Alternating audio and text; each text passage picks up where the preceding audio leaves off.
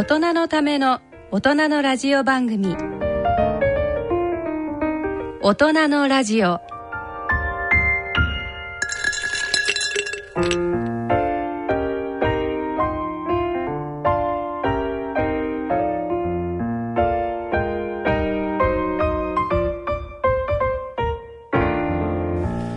皆さん、ご機嫌いかがですか？坪田和夫です。ご機嫌いかがですか？西澤邦弘です。こんばんは、久保田恵里です。第一土曜日のこの時間は、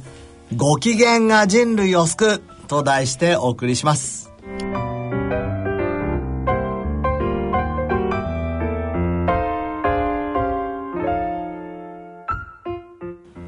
大人のための大人のラジオ第一土曜日のこの時間を進行いただきますのは慶應義塾大学医学部教授の坪田和夫さん出版プロデューサーの西澤邦弘さんメディカルプロデューサーの久保田恵里さんの3名です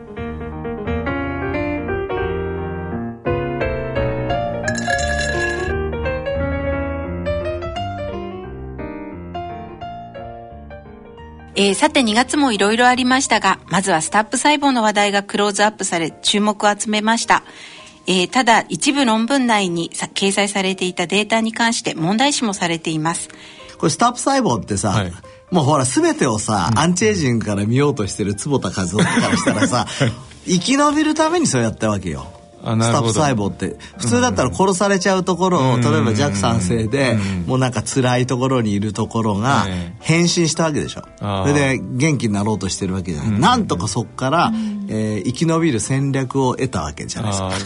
そうか。だからつまりそのいわゆる、えーある程度のストレスがないと私たちが、こう自分の体の才能を、とか能力を引き出せないように、まああれもおそらく強い酸だったら死んじゃうんだけどそギリギリ耐えられるところで生き延びるための能力を引き出しただから、あのーもカロリーリストリクションがアンチエイジングの基本って言われてる、あれもカロリーを抑えられた時に、あれ7割とか8割って言うけどさ、はい。あれ6割にしたら死んじゃうんですよ。ああギリギリのところだギリギリのところが一番、ただそれは危ないからさ、ええ。そこまでなかなかやらないけど、ええ。でも8腹8分はやるわけでしょ、あれも同じような考え方で、そうか3のお風呂に入りゃ俺たちっ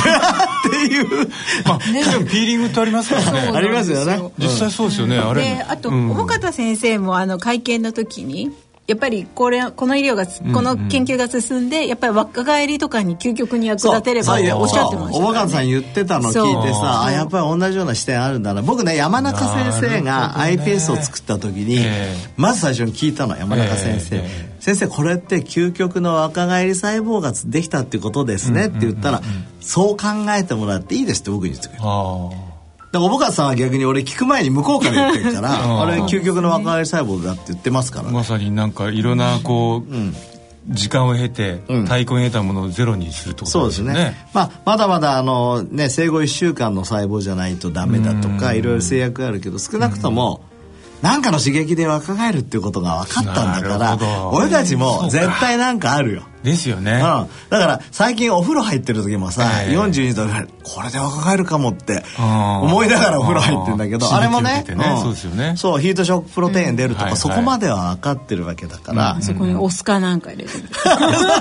それで それバスクに入れないとかいいかもしれないね。私はそう、あのこうピーリングってあるでしょ、あれも結構弱酸性であのこう皮を剥ぐじゃないですか。でも、あれ剥ぐんじゃないんですね、うん。なんかねこう pH を変えて、カルシウム誘導をしてもうねダメになってた細胞を落とすらしいんですよ、でその後でさらにその、えー酸の力で、ええ。なんかねこうあのフィブロブラストつまり繊維が細胞を刺激して実際ねこうあのエネルギー ATP 作らせたりあ新しい細胞を生んだりするらしいんです。じゃあちょっと僕はそこら辺とかまだ勉強してないけど、ピーリングも、はい。もしかしたらスタップ体の中でスタップ細胞できてたら大変なことですねって。そうそうそうそう。ちょっとい今のはちょっとエビデンスないから。はいすいません。あの妄想ですけど、はい妄想です。ねでも、はでもそういうこともあると。そうですね。はい。はい、はい。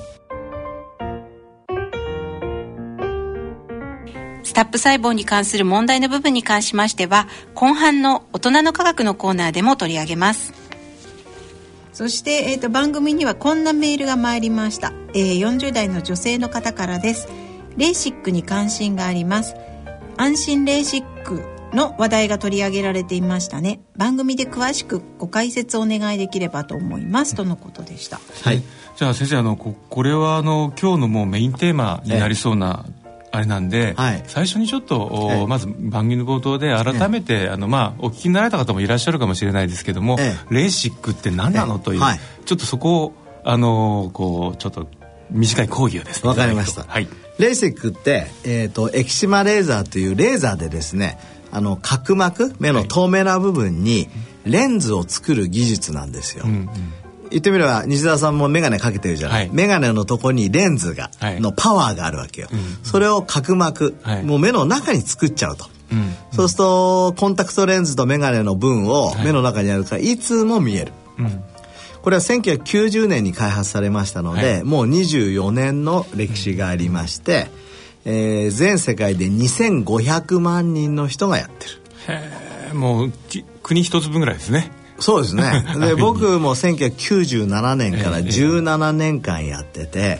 もう、えー本当に満足のいく手術で自分の娘も息子もやったし自分の同僚、はい。えー准教授の先生とかね講師の先生がみんなやって、えー非常にいい、えー手術です。で今のお考え方としては人類は、はい。こう近視乱視遠視に対して、最初メガネを開発しました。はい。これが大体1500年ぐらい。だから、えー、とた種子島がちょうど鉄砲がこう渡ってきたぐらいにあこれ日本の話ね、ええ。1500年、はい。あの実際眼鏡が見つけられたのはもうちょっと前だって言われてますけど、それでも1000年ですよ。ええええ。で日本でコンタクトレンズが始まったのは70年前、はい。そして24年前に第3の選択肢としてレーシックがやってきたと。えーじゃあ最初のその眼鏡はガラスかなんかこう削ってこうやってやってたんですか？そう。こういうなんかえ一つのこう眼鏡の2ついっぺんじゃなくてええ1個で始めてたのね、でコンタクトは日本のそれこそメニコンとか、えーとかが作られたりとか。いやもっといろんな会社あったんですけども、同時に結構進んできたものなんですね。でまあアメリカから来たんですけど、はいはい。でレーシックはもともとはですねヨーロッパでできて、はい。でアメリカもお行きながら日本に来たと。あの最初よくあのソビエト、まあソビエまあ、昔のソビエトですけども、まだロシアになる前ぐらいの話でしたよね、あれは、うんうん。あの結構こうロシアでは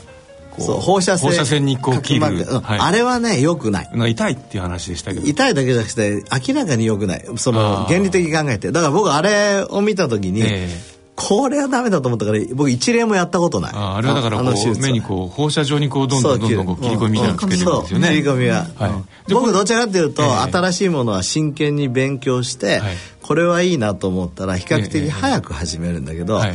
あれは勉強して あこれダメだ。あもうダメだと。すぐやめた。すぐやめたっていうかややってない、うん。あれがあ出てきたのとそのレー。シックが出てきたのっていうのはどのぐらい時差があったんですか10年ぐらいじゃあ35年前ぐらいにその切り込みを入れるえーと実は切り込みの手術はですね、ええ日本で始まったんですへえそうなんですか。あの、うん、日本ってね、ええ。禁止が多いじゃないですか、はで陸軍で、えやっぱりほらそうだなんか匍そんな匐前進とかやった時に、ええ。眼鏡に泥がついたりすると、その兵隊さんって使い物にならないわけよ、えええでどっかで眼鏡が飛んじゃったらさ、うん。もう全然何にも見えないわけ、えはい。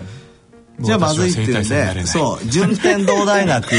にね、はい。あの陸軍がええ。もうこう依頼してそれいつ頃の話なんですか？戦前あ戦前からもやってたんですか？であのーその近視を治す手術を、ええ。ー初めてやったのが順天堂大学へえでもその頃レーザーなんかないですよね？ないない。あの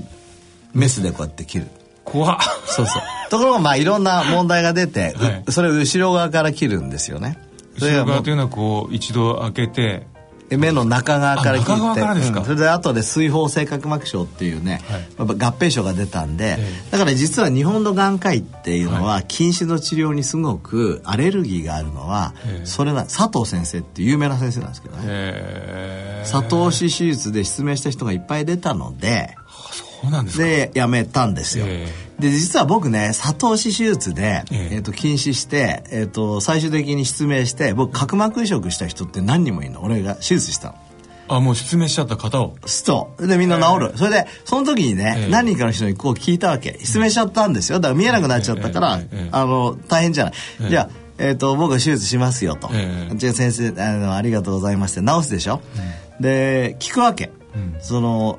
手術したこと後悔してますかって、えとこう言うんだ後悔してませんって言うんだよみんな。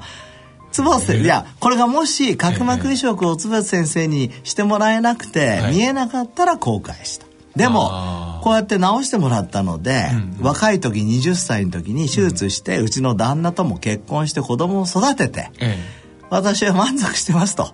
その間は見れて見れた？だんだんだんだん視力が悪くなる。そうそう。あのもう本当の原始的な砂糖図手術だってそういうふうに言ってる人たちがいるんですよ。だから自分はあのレーシックをね1997年にやった時は、これは安全な手術で、ええ。その放射状のね、はい。その戦前の手術とは全然違うし、でもそれによって治ったらその人はいかにね、うん。見えるのかなって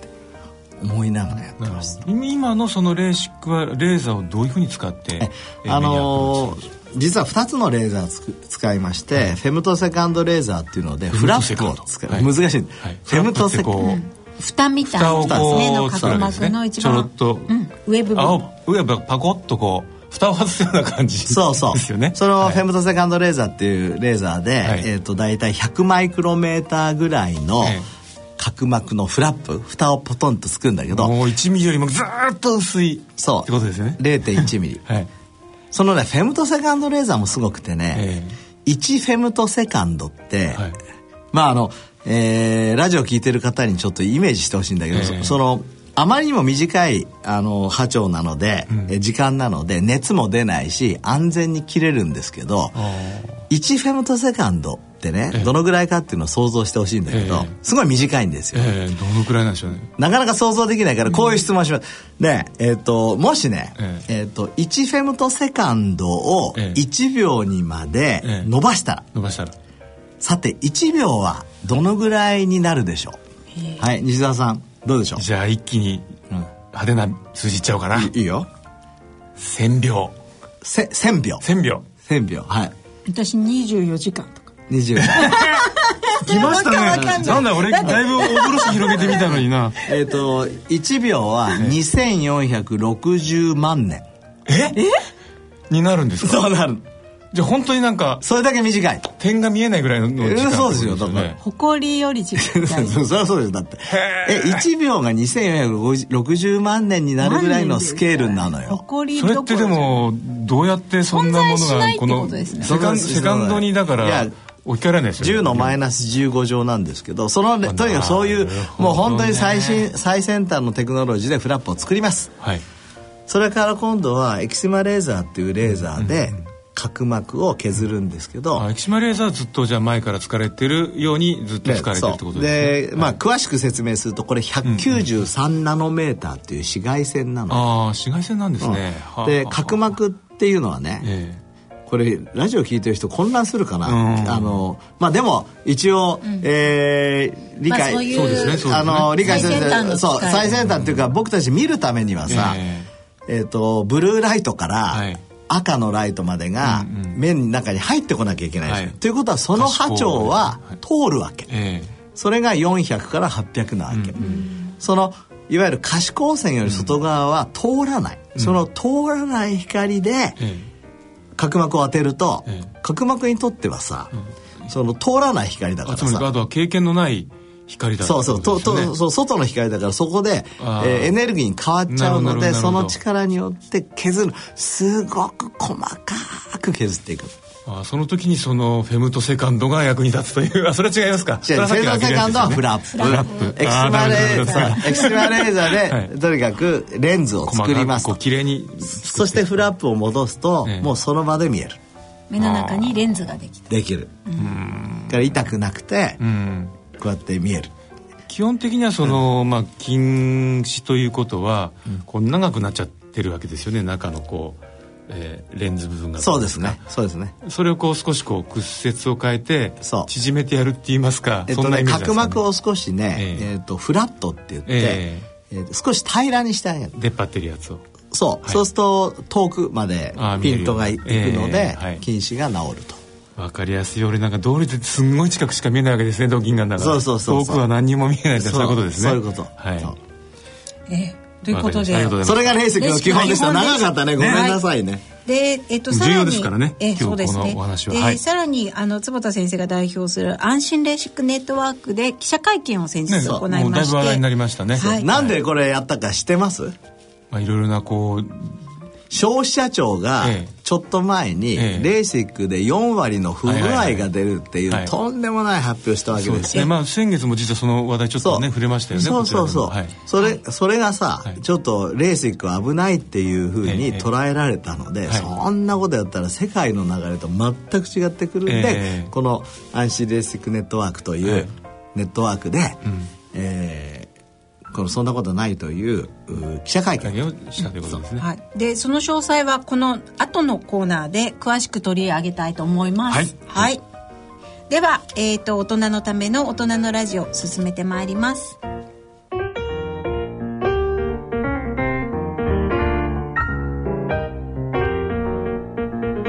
大人のための大人のラジオこの番組は野村証券ほか各社の提供でお送りします。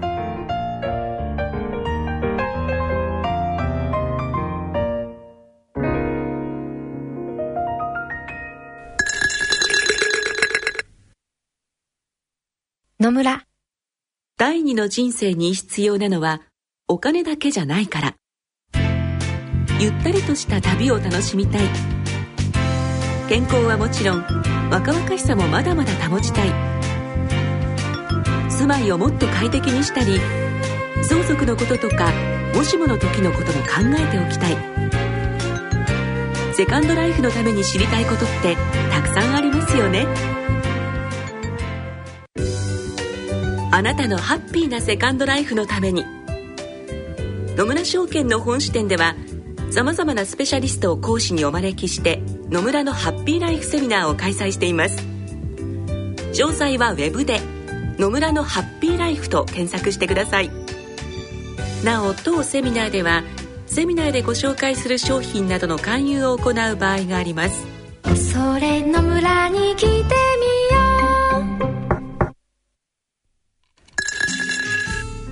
う。大人のための大人のラジオ。健康医学のコーナーです。ここからのこのコーナーでは坪田和夫さんに医学の話題についてお話しいただきます。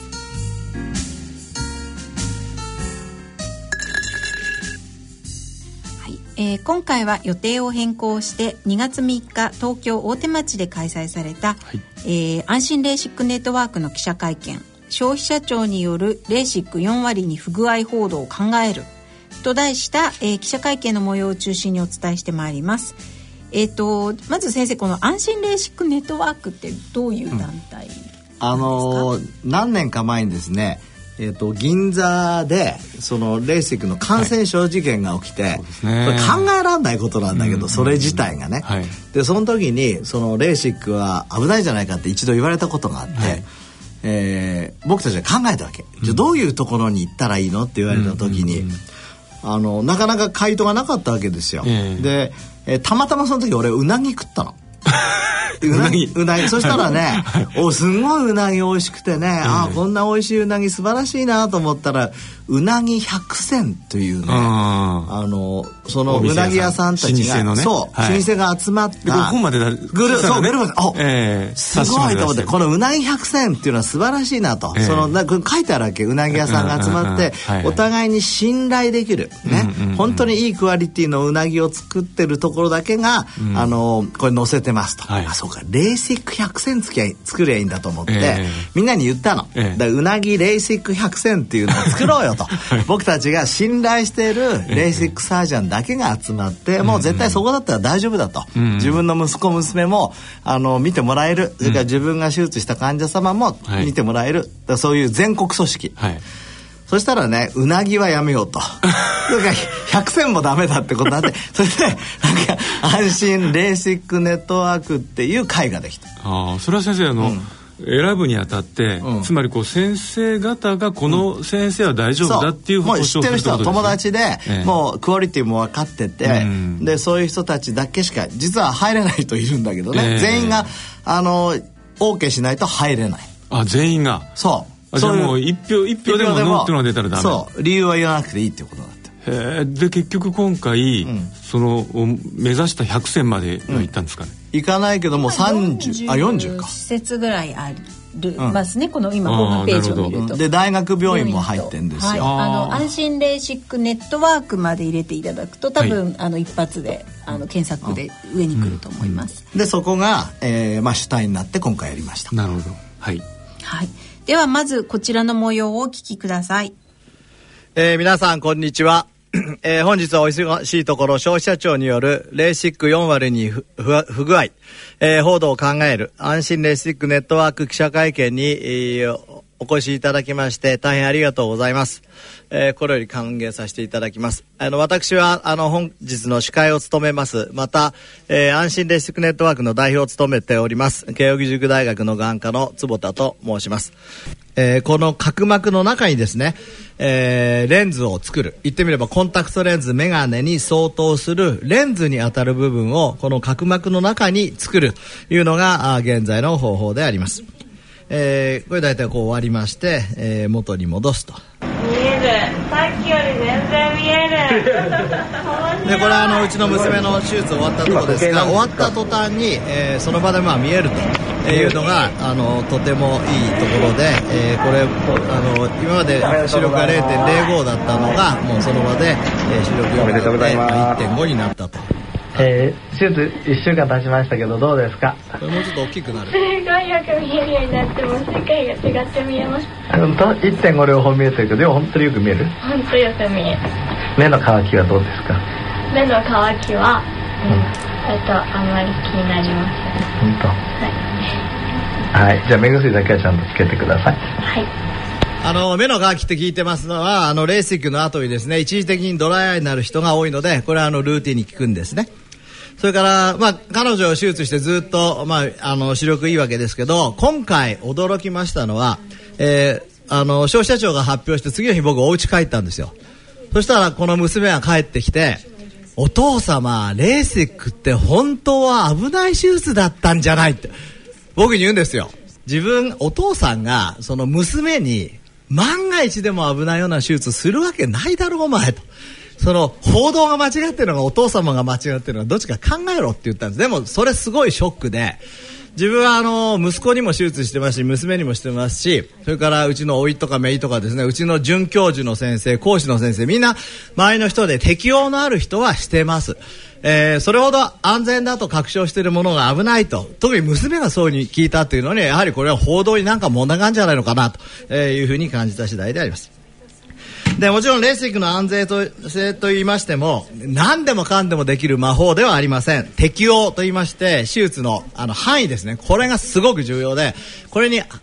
一致してるのはあの大事です、えー、よくレーシックを僕はあのジャンボジェット機とか飛行機に例えるんですがジャンボジェットの範囲って決まってますと。ジャンボジェットで月には行けません。だからジャンボジェットでやっぱリオデジャネイロまでは突然突然飛べない。やっぱり今ニューヨークまでが最長でありますね。それから、あの、台風の時は飛べない。えー、非常に雪が降っている時飛べない。ちゃんとある安全の中でやって、初めて、えー、技術は活かされる。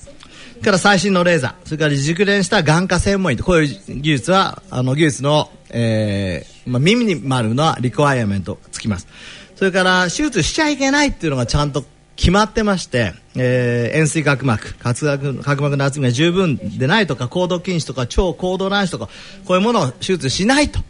いうことがあって、初めて、あの、手術が可能になるんです。ですから、例えば僕は今手術してますけど、大体20%の人は希望してきてもやれないんですね。どうしてかというと、何らかの不適応に入ってしまう。で、レーシックは非常に安全だと、えー、 Ophthalmology に出ましておりますけど、えー、その他の、あの、いわゆる elective surgery と比較して満足度が非常に高い手術である。えー、それからこれは僕たちのとこから出しましたけども、5年間の、えー、データですけども、今10年目のデータを submit しているとこですけども、非常に安全で、えー、視力に影響するようなものはなかったと、不可逆的で重篤なものはなかったというデータを出しています。えこれ論文そのものでちょっとご紹介したいと思いますけども、えー、裸眼視力ですね、えー、0.08だったものがこのように1.0でずっと5年間安定してこれ10年経つとほんの少し下がりますけども、えー、ほとんど安定しています、えー、自覚の屈折値も安定している。えー、眼圧は差がります、えーでもそこで安定している。それから角膜内細胞数といって、えー角膜の数が、えー年を取ると減ってくるんですけども、えーこれもへあの安定してます。で5年目でですね最初と有意差ついてるんですがこれはあの、えーいわゆる、えーと正常のエイジングによるものでもこのぐらいつくんですね、えーその分であの特にレーシックだからというわけではありません。えー満足度を見てみますと、えーとても満足満足というものが非常に増えているのがあーわかります。あと、えーちょっと余談ですけども僕たちあの角膜移植、えー結構やるんですが実は角膜移植の術後のですねこういう不正卵子にもレーシックは私たちはあ日常的に使っています、えー円錐角膜とかですねそういう方で角膜移植した後に非常に歪みが気になると、えーこういうような患者様に対して例えばこの方は0.05の視力だったんですけども、えーそれがあーレーシックによって0.9まで上がると、えーこれによって患者様様のそのクオリティオブライフは非常に上がると、えーいうことでこういう角膜移植の術後でさえも、えーこういうレーシックというのはちゃんと適用がしっかりしていればですよ、えー使える技術となっています。えー数年前にですね、あの、銀座レース、えー銀座眼科というとこで、もう考えられない感染症が起きて、やはりその時にもレーシックは危ない手術だという間違った報道がされました。そこで私たちはこれではいけないと思いまして、安心レーシックネットワークというネットワークを作りまして、えーお互いに、え信頼できるドクター、だけで、えー作られたネットワークであります、えー今回の主催はこの安心レシックネットワークが主催となっています。ということで坪田先生お話になっていますがあのネットを見るとなんか先生が眼鏡をかけていらっしゃる、すみません。これ、ね。いつもねレーシックの会見でこの眼鏡かけてるのねなんか批判されるんだけどこれね伊達眼鏡なんですよね。そうですね。先生がドライアイ用眼鏡。そうこれジンズモイスチャーってはい。水がこう入ってて、ドライアイ用で目の周りの湿度を保つってやつなんだけど、はい。だから僕いらないのよレーシック。ええ。先生はそもそもあの裸眼でももう十分見える。見える。車の運転免許証もええ。眼鏡なしだし、へえ。ななんなんなんですよ、えーだからまあそれはそのあくまでもドライアイ用のやつなんだけど、そう。えーなんでレーシックの先生が眼鏡かけてるのかという。そうそうそう。まあ それは当然のことですそう。だこの間アイラの取材が来た時はええ。僕は眼鏡をこう外してえ受けたんだけど、ええ。でもまあその時は目がスースーするんだよね。ちょっとね。やっぱり乾きやすいやあとなんかこう眼鏡によってこう眼眼層っていうんですか、うん。変わるのも結構気にされてるんですよね。そうだこれかけてた方がまつげが僕長くなってきた最近ほら可愛いでしょ、それとこれは関係あるのかわかんないですけど。でもまあね私たちも知ってる坪田先生はやはりご眼鏡かけてらっしゃるから。そうそうそうそう、あちなみにさ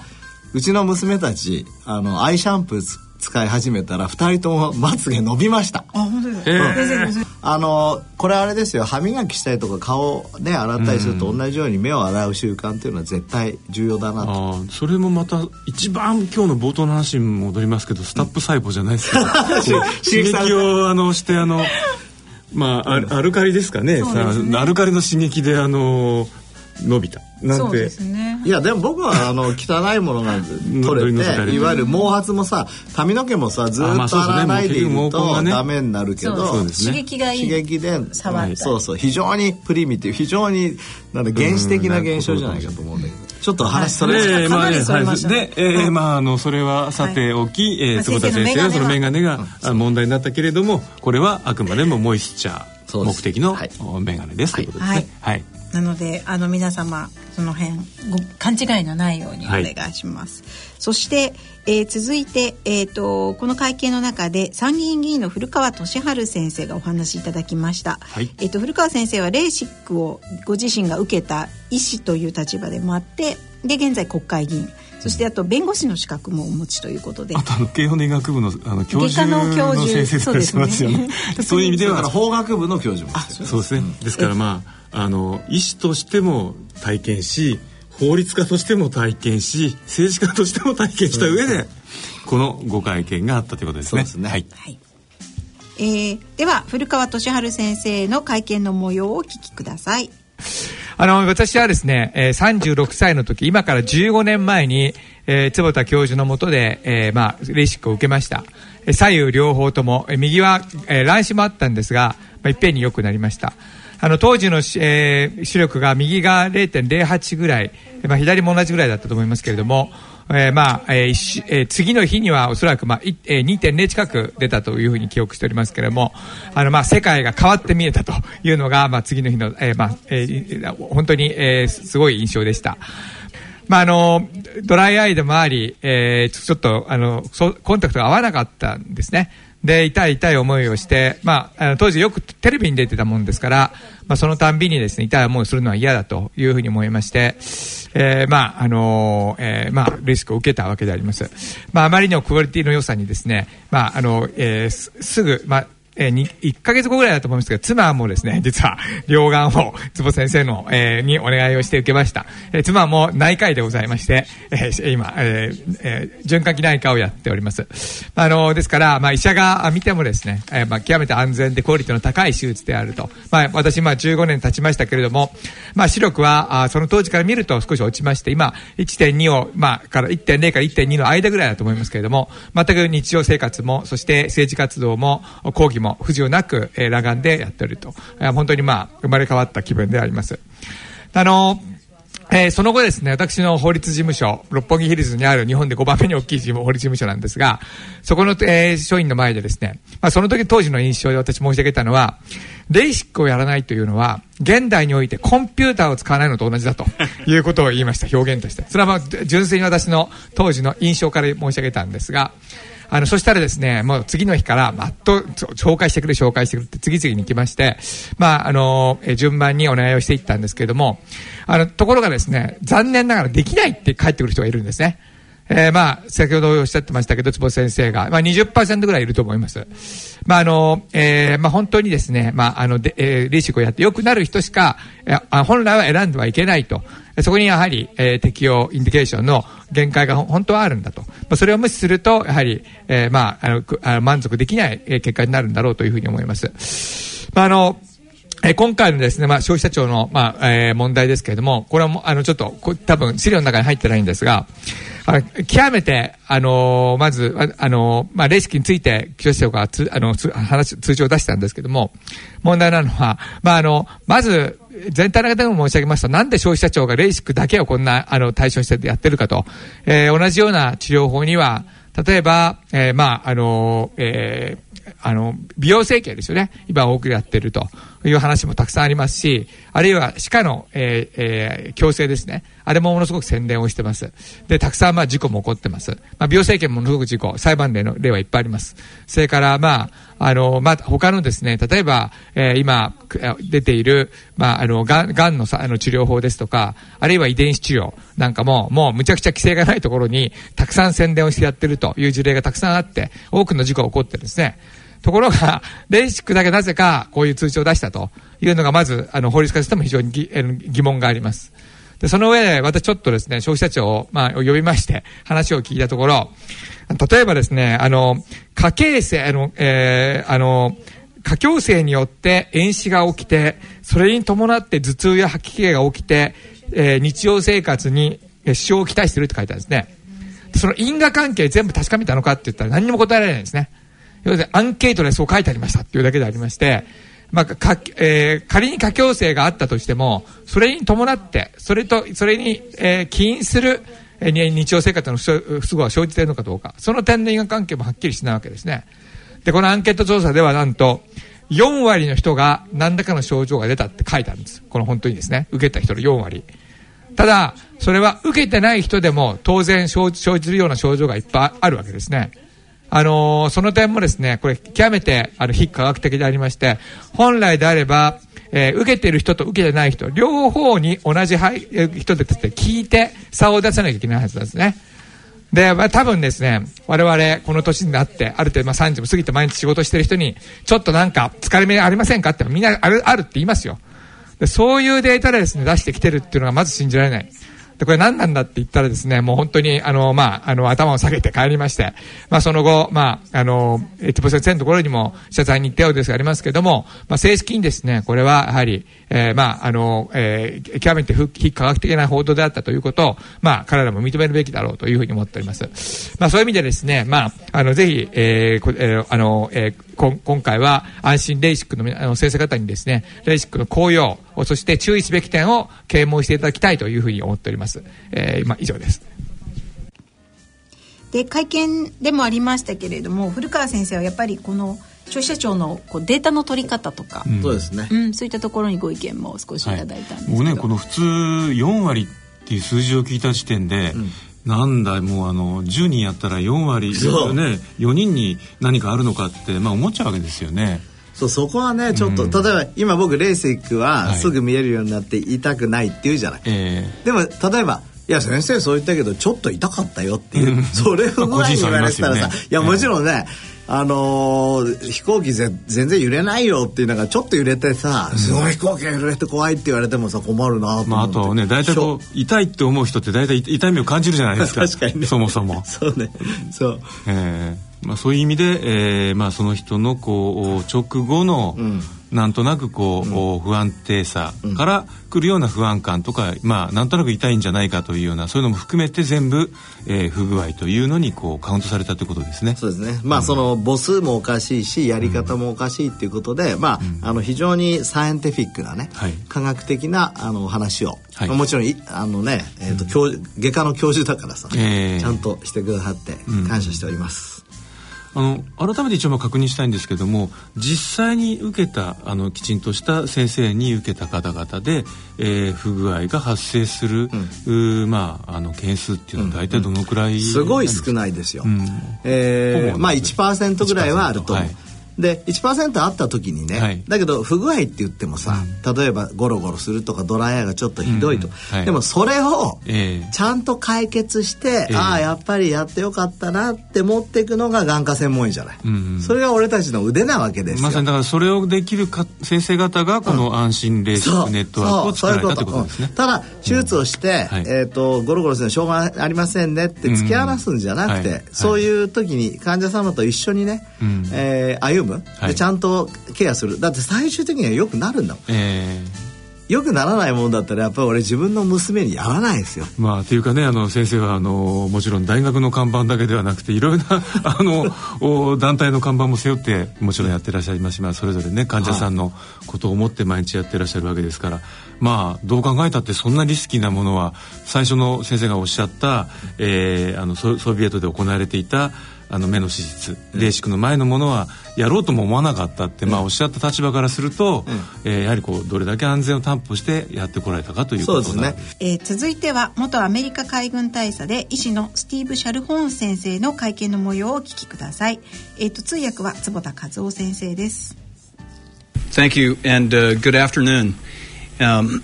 I'm I'm privileged to be here, and I thank you for the invitation. あの本当に今日ここに来れて嬉しく思います。えっ、ー、とまあレレーシックのですねネガティブ報道に対して自分は非常にあの関心がありました。ここに来る来てあの話をするチャンスを得ました。でその写真ありまね自分はあのネイビー海軍ですね海軍のパイロットでした。そして眼科医です。So what I'd like to talk about is NASA がどうやってレーシックを認めたか、これは本当にすごい複雑で大変なストーリーなんですが、それをちょっとお話したいと思います。It starts with understanding problems that ああの最初はだから、えーと、宇宙飛行士っていうのはあの眼鏡をかけたりコンタクトレンズをしなきゃならないような状況があり得るっていうところからスタートをしました。Contact lenses are commonly used today, and there are problems with contact lenses. あの、コンタクトレンズはですね、えっ、ー、と、実はアストロナウトが使ってたんですけども、二つの問題がありまして、一つはあの、えー、カサカサした時、やっぱり目薬をつけたいわけですけど、その時に重力がないから点眼ができないと。で、しょうがないからこう一滴こう目の前に出して、水がこう点眼液が浮いてるところをこうやって、なんか目を開けたままボンってやって、えー、やるんですけど、なかなかそれがうまくいかない。で、2番目は実際にコンタクトレンズを使っていた、えー、宇宙飛行士が2人ですね、あの、感染症を起こしてしまったと。で、そのうちの一例では実際そのミッションが途中でもう中止しなきゃならないぐらいな重篤なもんだったんで、これはコンタクトレンズの感染症っていうのは非常に問題だなと。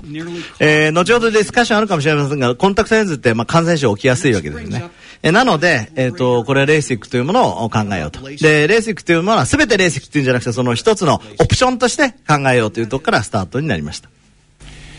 You know, the, you, as I've said, あの、レーシックのまあ、いろいろ問題点が最近強調されちゃってますけど、そのレーシックの問題点だけを見るんじゃなくて、それが、じゃあ他と比べて、今回コンタクトレンズですね、比べてどうかということを考える必要があります。えー重ねていますが、レーシックは、えーコンタクトレンズより安全です。えー比較からしたら安全です。っていうところからスタートしたいと考えます。I, I should have mentioned at the beginning that I'm very familiar あの、自分がどうしてこういうことをよく知ってるかっていうと、自分はあの NASA の、えーコンサルタントをずっとしてまして、今でもしてるんですが、眼科でアドバイスをしているのは私なんです。だから NASA のことはよく知っています。the, the real question that NASA had もう何年も前から、そのレーシックはやった後にですね、その、この無重力状態で宇宙飛行士は大丈夫かと。宇宙でレーシックは大丈夫かっていうのが、あの、問題でした。それを、あの、ちゃんと答えることが必要でした。Uh, で、その、あの、本当にレーシックは宇宙飛行士で大丈夫かということをですね、えー答えるためにですよ、えーなんと45の倫理委員会を経た、あ臨床研究を行い、それから15の FDA、アメリカの厚労省に当たりますね、そこにちゃんとレジスレーションした研究を行い、そしてそれを全部ややったのになんと15年間かかった。えーですから安全性を証明するのに15年間かかってるわけです。And so we looked at many aspects of refractive surgery. Uh, あの、最初にやったのは PRK。あの、今のレーシックの前のテクノロジーに当たりますけども、それの安全性を、あの、証明する、えー研究でした。えー、700人以上のパイロットに対象にですね、この今、あの、写真にあります飛行機に乗せて、何回も着陸、離陸、それから実際にフライトを飛んでもらうという研究をいたしました。It was a very successful study. All of the aviators were able to return to full flight status. これ非常にうまくいきまして、えーみんな、すべての方が、あの、問題なく離着陸もできて、えーえーと、合格いたしました。The second study, large study we conducted was called our accessioning それ study. から次にやったのが、あの、えっ、と、PRK を受けて、そして、えーいろいろ訓練をして、で、そあの、それで、あの、実際にパイロットになるという、あの、スタディをしました。 In this study, over 500 students had PRK and went through flight training very, very successfully. で、500人の学生さんに PRK をそして、そして教育して、ちゃんとパイロットに育てました。These two studies profoundly changed the U.S. all vision standards in the United States. で、この二つのスタディは、もうこのアメアメリカにおけるですね、この視力の、まあ、スタンダード、標準っていうんですか、受け止め方を根本的に変えてしまいました。Those studies were PRK studies. あの、PRK とてもいいことだったんですが、その3ヶ月間ぐらい、そのリカバリーにかかると。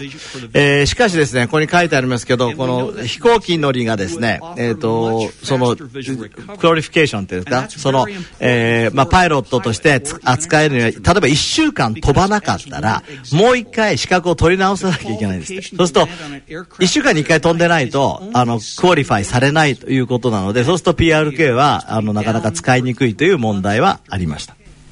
So we looked at LASIK. Uh, そうすると、レーシックはそのリカバリーが早いですから、じゃあレーシックはいいねと。じゃあレーシックは、ちゃんとしたビジョン、クオリティ、えーし視覚の質を PRK と同じように与えるかっていうのが次の質問になりました。and so we looked at modern LASIK technology.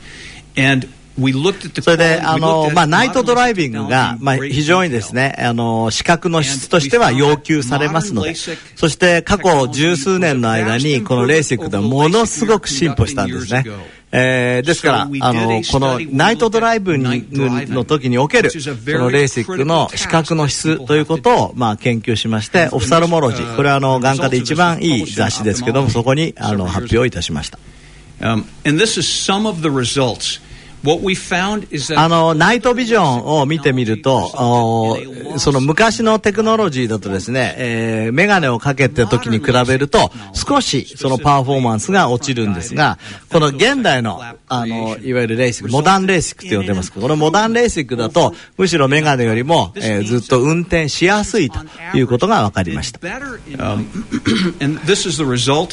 で、えっ、ー、と、まあ、これがあのサマリーですけども、まあ、昔はあの、えっ、ー、と、いわゆるパイロットとか、えー、そういう方たちにレーシックは使えなかった。なぜなら、視覚の質が良くなかった。ということでしたけども、この論文によって視覚の質はむしろ良くなりますよ、ということで、えー、まあ、あの、世界全体の流れが変わったわけです。で、これあの、最初のですね、えっ、ー、と、いわゆる海軍のパイロットで私が手術したんですが、マイナス30オプターぐらいの禁止の方で、えー、手術して1週間以内にもう、あの、えっ、ー、と、いわゆるパイロットとしての仕事に復帰した例であります。これもう数年前の話です。Um, で、あの、今までの経験を全部まとめてこれ論文にしたものですが、海軍においてですね、レーシックっていうのは非常に安全で、えー、そのビジョンの質もいいということの、えー、報告をしています。あの、えっ、ー、と、まあ、最後これ結論だと思いますけども、えー、レーザーコレクションは非常に新しい時代になってきたと。安全で効果的な時代になってきたと。それから何回か強調してましたけど、レーシックそのもの、 as a vacuum だからそれだけでレーシックを見て、そこには問題があるねっていうんじゃなくて、他のものと比べて、例えばコンタクトレンズというものと比べて、一つのオプションとして、まあ僕が一番最初にあの、お話ししましたけど、今までメガネコンタクトレンズだった。そこに第三の、あの、選択としてレーシックをやってきた。やっぱりその中で、えー、物事を見ていくべきだというふうにおっしゃってます。スティーブ・シャルホン先生は、実はパイロットでありながら、レーシックサージャンなんですが、彼の力で、はい、えーと、この安全性が世界に認められて、うん、アメリカ空軍、陸軍、海軍そして NASA も認めて NASA がさ、えー、安全じゃないものを認めないでしょ？まあ、あとねそんな真空の中にあの行くのに、うん、まあ今あれどうなんですか？今まだ眼鏡かけてる人いるんですかね？宇宙飛行士で。ないもういないんですね？ないです。ね、うん、コンタクトレンズもあの眼鏡も浮かんじゃうので結局コンタクトもは外れちゃうんですか？外れちゃうんですじゃあもうそれがこうギャグのあの映像としてシャルホン先生 お持ちなんで。す、えー、あのね目薬をね刺す時もすごい面白い。目薬ってほら刺せない。玉になっちゃいますもんね。で目の前にポーンってこう水を作って、えー、で顔を寄せてって、えー、ピッとこう 入れるのおかしいでしょ。そんなこと言ってました、うん、ちょっと間違えたら他のところにピシッてくっちゃいますもんね、うん、うん、なるほど。じゃあ本当にレーシックがある意味ない前は禁止の人は宇宙飛行士にはなれなかったってことですよね。そうですよ。そう。です日本でも、日本では今でも。そうですよね。僕なんかもうパイロットになる権利もないですからね。そうだから NASA は OK してるのに、日本では、えー、と OK してないので、今これから認める方向に動いてるんですよ、えー、ちゃんと強制したして見えるようになった人は、それでもいいじゃないかと、そう自衛隊もそうですよ、ね、自衛隊の空軍もそっちの方に動いてる、その中でさ、4割は不具合とかいうさ、なんか時代錯誤のね、発表されたらね、僕たちもやっぱ反応しますよね。そりゃ確かにあの重要なこうあの防衛業務とかですね、うん、災害救助活動に関わる方が4割不具合の目で やったらまあそれは大変ですよね。そうですね。うん、でまあシャルホーン先生会見でも言ってますけれども、はい、あのえっ、ー、と倫理委員会をちゃんときちんとして実験は、あのこの安全性を出すために45個実験を行って研究を行ってそれはその人だけではないレベルも含めてい。ろい。ろとやられてきたところですね、それでそうですね。で FDA に承認させるためにまた15の臨床試験をして、全部では、えー、と15年かかって全部の研究をまとめて、それをこうあの海軍とか空軍とか、そして NASA にまで通るぐらいの安全性のデータを取ってきた、なるほど、うん、だからすごくこの消費者庁のなんていうんでしょう発表にはほぼ怒りを覚えるぐらいなでわざわざアメリカから来てくる本当に。友達がやるよね。来てくるってね。もう本当にありがとうだよ。へえなるほど。はい、はい。えーと、以上今回は2月3日東京大手町で開催された安心レーシックネットワークによる、えー、消費者庁によるレーシック4割に不具合報道を考えると題した記者会見の模様をお伝えいたしました。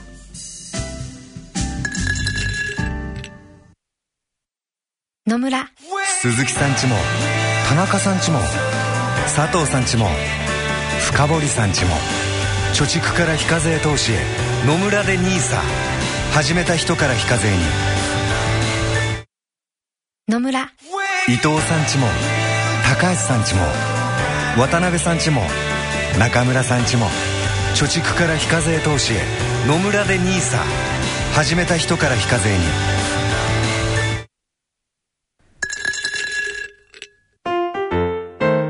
大人のための大人のラジオ。スポーツのコーナーです、えー大人のためのスポーツのコーナーです、えー今回はソチオリンピックとメンタリティみたいな感じでお話ができればと思いますが、そうですね、あのはいで先生あの本当見ているとこうこれあれだけこう練習の時にすごいあの技を出してた安定してた人がやはりこう飲まれたり、もしくはあの前の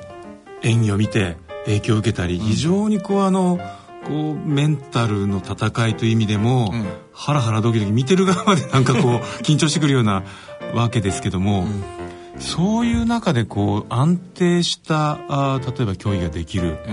状態に持っていく、そういうようなこう医学的なですね研究っていうのはええ結構行われてるものなんですか、えっと、基本的にその今運動も結局脳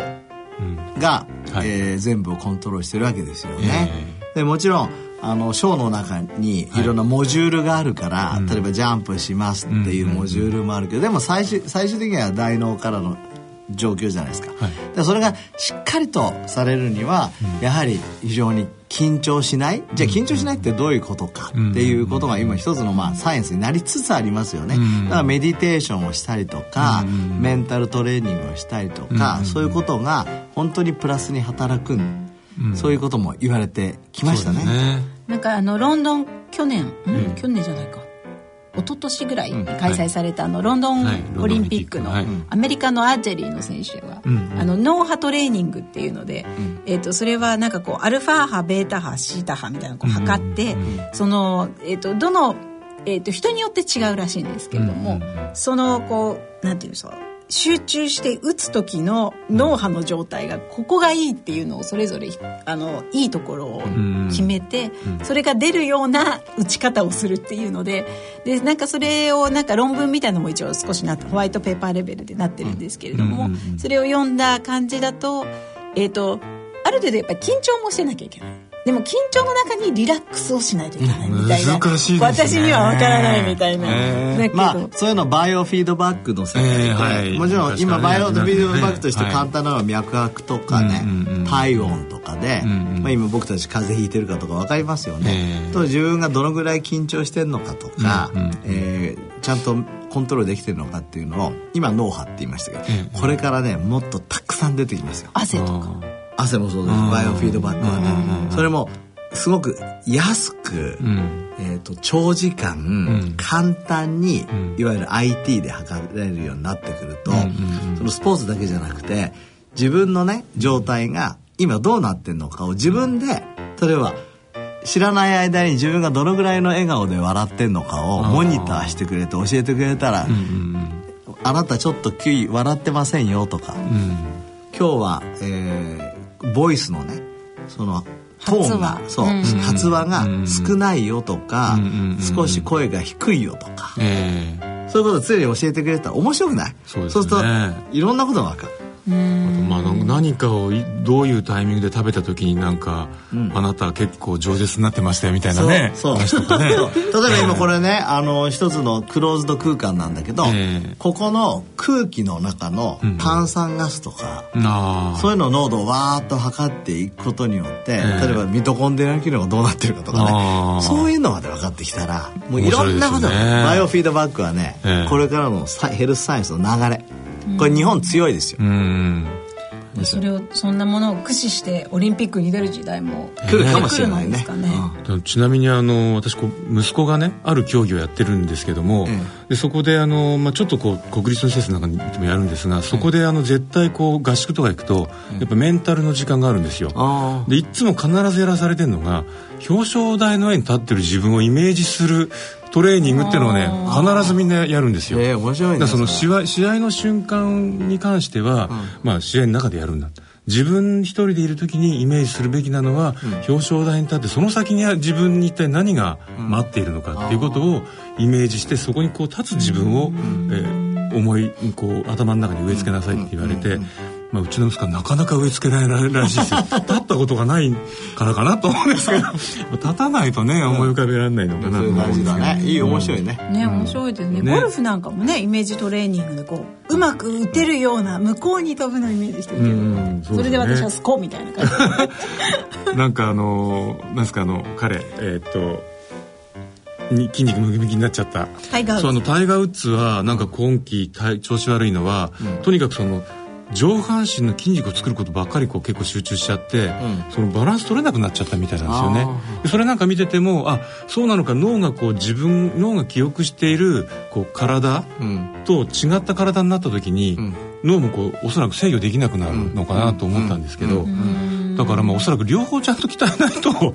あの体だけ鍛えても脳がついていけないようなこともあるのかもしれないですね。そうですね。うん、そうですね。本当に。あのちなみにタイガー・ウーズってレーシックやったのよ。はいあ知ってる？いつ頃やられたんですか？えもうすごく前に。だから彼のすごい有名な言葉で、えー、レースやった時に、えー、あのカップ、えー、ね、バケツに見えるって言った。ほうだからでももう何でも入るって。なるほど、うん、ってことはじゃあ確かにそのぼやっとした環境でやってた方が、いきなりあの視野が明確になってきたら、なんかとてつもない才能が開花する可能性もあるかもしれないですよね。だってさ空間認識をさ、まずするのは目でさ、それに従って自分の体をどう動かすかっていうのを脳がやってるわけじゃないですか。だからそういう面では、僕はそこ面白いなと思うんだけど、視覚ってすごく重要、でこの間ねあのうちの慶応の眼科と慶応の整形外科で、あの共同研究してるんだけど、目がどのくらい運動に影響を与えるかっていうのをやったの。僕自分自身が被験者になって、こうやって0.01になる眼鏡とか、えー、と目が悪くなるわざと悪くする眼鏡っていうのがあるんですよ。あ、まあ、僕みたいな状態になるそうそうそうそう。そういうだから西澤さんみたいにわざとして、で歩く、片足立ちをするとかやると、あのねその名倉先生って整形外の先生がね驚いてるんだけどね、えー、足が弱くなるとかそれどころじゃないですねと。これ目からの情報がなくなると、えー、本当にひどくなりますねっていうところでわかります。あのだから私もこう眼鏡を外すとか、うんうん、コンタクト外すとかすると、うん。うん。大体ね23時間するともう眠くなってくるんですよ。そもそもこう全部周りがぼやんとしてるから、うん、なんとなくねこう眉に包まれたような感じになってきて でねこう考えもなんかねまとまらなくなってきて拡散していくんですね。あ寝ようと。だからまあやっぱりこう目がしっかり見えてるってことが、うん、いかにその前の方に向かって自分を歩ませる、うんきっかけになるのかっていうのをですねそうですね。身をもって感じながら、あの無駄な時間を過ごしているという。だから視覚情報大事なんだあの今整形外科ロコモティブシンドロームっつってね、はい、運動をちゃんと続けていくことがメタボリックシンドロームにならないし健康にいいんだっていうのを概念を出してるんだけど、はいはい、僕はやっぱり眼科からねそのロコモティブのためにはやっぱりちゃんとした視力が必要ですねっていうのも一緒にねえー、やろうと。今だから眼科と整形外科で、あの一緒にねその健康にプラスになるようなプロジェクトを今度やろうと、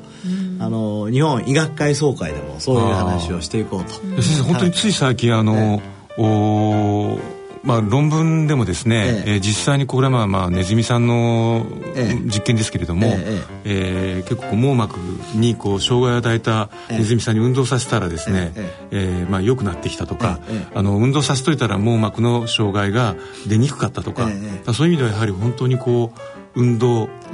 するからこそそうですね。あのー、ほら前運動の時このラジオでも話しましたけど、えー、えー、運動してる時が最も脳を使いたいわけですよ、で目って脳の一部だわけ、うんうんうん、でしょ、はい、脳の出先機関なんだから、うん、当然目の血流も上がるし、最も良くなる。でこれウィリアムスっていうカリフォルニアの先生が研究してますけど運動してると加齢黄斑変性の率は下がる、うんでそれのメカニズムについて今いろいろ言われてます。ミトコンドリア良くなるとか、うん、イネスが良くなるとかね、うん、あの言われてるけどまだそこら辺分かんないとこあるけど、えー、運動は目を守る、うん、これは正しい。それから運動するためには目が必要。先生あの、目のこう悪いあのまあ中にもですね症状の中にも遠視もあれば近視もあるじゃないですか、でまあ私なんかひどい近視ですけども、その遠視近視みたいなものとその人類の運動みたいなものって なんかやっぱり関係があるんですかね。もともとは人類は全員遠視だったと言われてる、ちゃんとこう体を動かしてた時期は。そう。だから 遠くが見える時にいわゆる獲物を追ってる僕たちってプレデターなんですよ、えー、そうですよね。だから捕食者そう。そう捕食者。だから目が前に向いてるわけ、この目が前に向いてるやつは捕食者なの、えっ、と逃げる方は横についてるの、牛とか馬とかは。視界が広い人たちですよね。そうそう虎とかね、狼は前に。僕たちはだから捕食者だったんですよ、でそう走ってる時に、あっちに虎がいると、遠くを見てたんですよ。遠くを見る時に、興奮して脳も働きながらやってて、その時には近視の人っていうのは生きていけない。だって前、うんね、見えない。眼鏡ないんだもん、ええ、その人たちっていうのはもう役立たずだから、多分そういう遺伝子は淘汰されてた、なんかよかった今で。そうだ。よいや本当にそうだ。獲物も見えないし、うん。うん、怖い動物がそこにいるのも見えない。見えない、ね、そうそう。見えない、うんえー、だって近くしか見えない座頭みたいになんかこうあの第六感働かせないと生きていけない、ね、それからその頃の平均寿命は大体二十歳20歳ですから老眼にならない。なるほど。で老眼関係ない、もうとにかく遠くが見える人たちでそれからまあ、背が高い方がいいって言われてましたね、その頃はね、えー、の方がよく見えるからいいと言われる、それがまあだんだん眼鏡もできて、はい、えーね、レーシックとかコンタクトレンズとか出てきたから、近視の人も十分僕たちの世界では生きていける。生きていける。そうか。逆にそのどうなんでしょう。こうあのだんだんこうそういう捕食的な活動が、うん、えー、農耕的なものになって、うん、で今度はちまちまとなんかこう藁編んだりとかですね。いろいろなことをこう人はしてきましたよね。そのプロセスの中で今度はその禁止脳というか、そう。いうものも必要になってきた。逆に逆に遠く見えるより、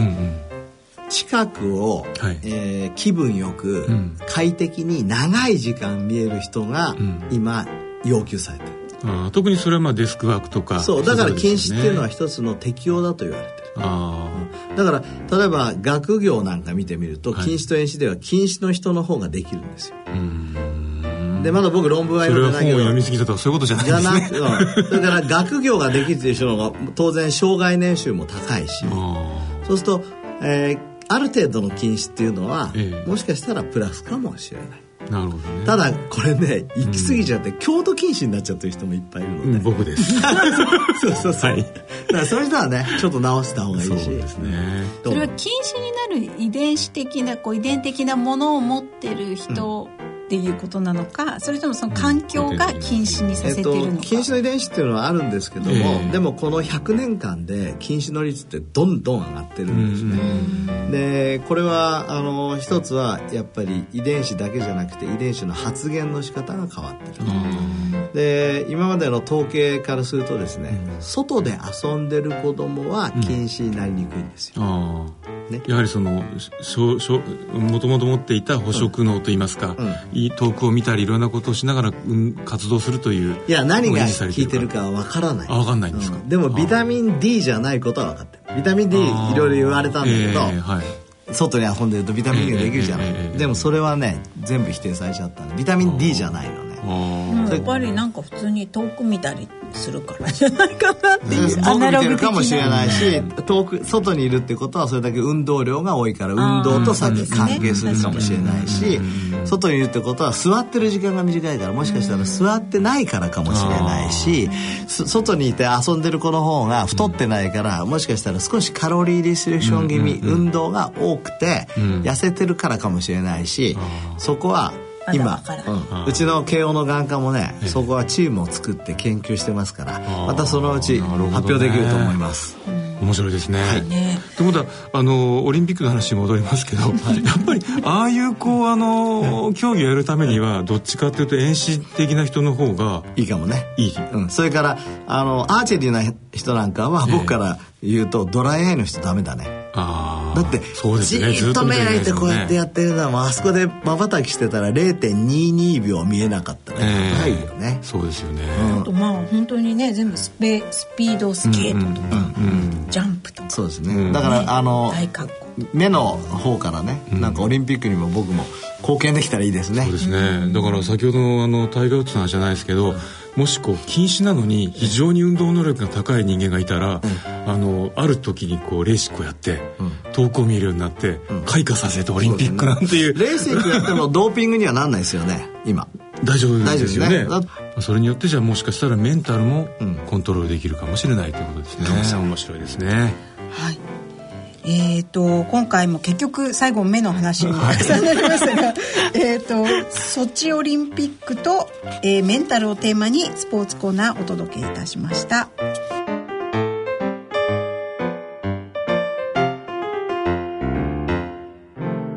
野村鈴木さんちも伊藤さんちも高橋さんちも中村さんちも渡辺さんちも田中さんちも佐藤さんちも深堀さんちも貯蓄から非課税投資へ野村で NISA 始めた人から非課税に。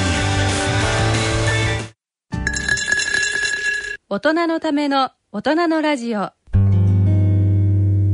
今回大人のラジオはいかがでしたか？いやもうねレーシックに関して今日はじっくりとまた改めて勉強しましたけれども、えー、次回はあれですねあの私がやっているナイトレンズのその後の報告もさせていただきますけども、ね。うん、えー、まあ、坪田先生が前からおっしゃってるように場合によっては私にもレーシックという道があって、ね、それでこう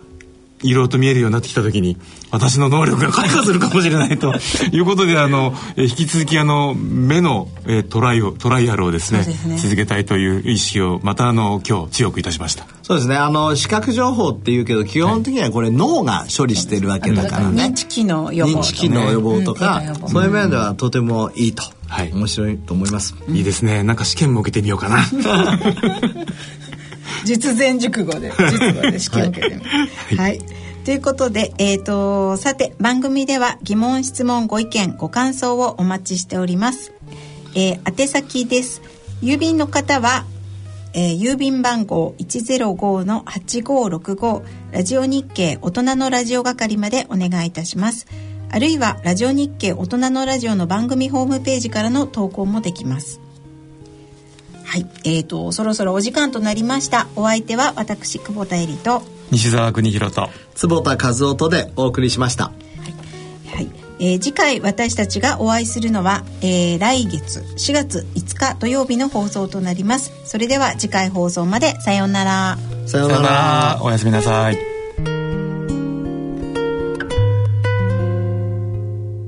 大人のための大人のラジオ。この番組は野村証券他各社の提供でお送りしました。